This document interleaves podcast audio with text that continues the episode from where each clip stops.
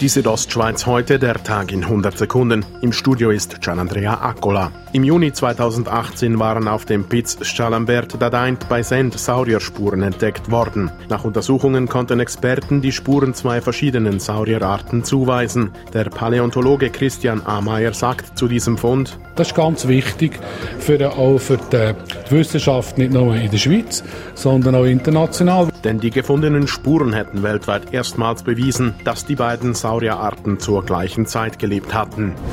Die Klinik Gut St. Moritz sucht nach einem alternativen Standort für einen Neubau im Engadin, weil das geplante Projekt im Gebiet Serletta Süd derzeit blockiert wird. Dieser allfällige Rückzug könnte nun auch Konsequenzen für das geplante Gesundheitshotel haben, wie Martin Mayer, der Projektleiter der Chris Silber AG St. Moritz erklärt. Wenn das Gesundheitshotel nicht kommt, weil der Lanzerhof abspringt, dann würden wir eher ein traditionelles Hotel bauen.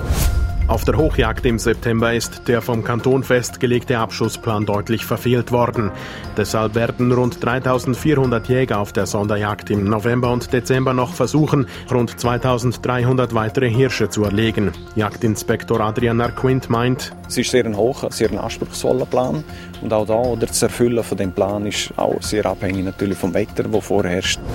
Tom Lardelli hat mit seiner Firma DropTech GmbH den Titel Jungunternehmen 2019 gewonnen. Dadurch erhält die Firma unter anderem einen finanziellen Zustupf von 3000 Franken. DropTech stellt ein weltweit einzigartiges Drohnenabwehrsystem her. Die Südostschweiz heute, der Tag in 100 Sekunden, auch als Podcast erhältlich.